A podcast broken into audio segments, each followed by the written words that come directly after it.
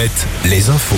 Fabienne Lacroix, bonjour. Bonjour Julie, bonjour à tous. Emmanuel Macron va présider à la mi-journée à l'Elysée une nouvelle cellule de crise après une troisième nuit de violence urbaine, des magasins saccagés, des bâtiments incendiés.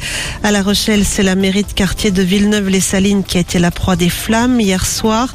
Une grande surface saccagée à Nantes où le trafic des bus et des trams reprend progressivement ce matin.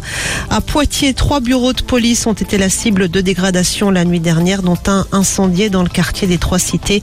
Au total, 667 personnes interpellées à travers tout le pays ces dernières heures, selon le ministre de l'Intérieur.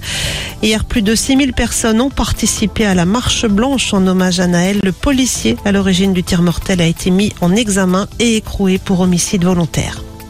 Dans la Vienne, une battue est organisée ce matin sur la commune de Latus-Saint-Rémy pour tenter de retrouver un sexagénaire porté disparu depuis hier midi.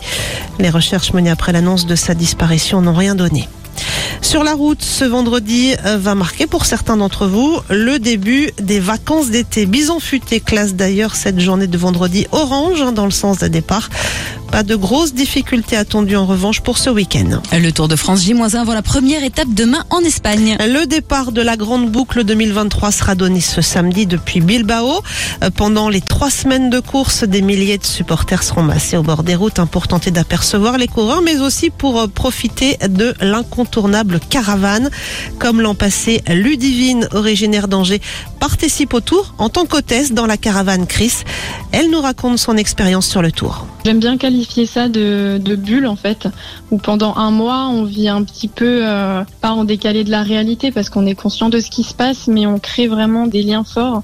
On est conscient qu'on vit des moments particuliers que n'importe qui n'a pas la chance de vivre, et on est euh, tous plus que ravis de partager ça ensemble et de faire partie de la caravane euh, du Tour de France. En foot, on connaît depuis hier les calendriers des championnats pour la saison prochaine. La Ligue 2 débutera le week-end du 5 août avec le déplacement d'Angesco chez le voisin de Laval. Déplacement également de Bordeaux à Pau. La Ligue 1, elle débutera huit jours plus tard avec la revanche de la finale de la Coupe de France entre Nantes et Toulouse.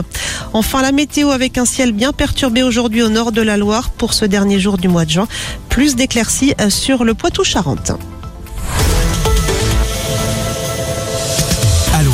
Alouette. Le 6-10. Le 6-10. De Nico et Julie. Alouette. Excellent vendredi avec Alouette. Merci de nous avoir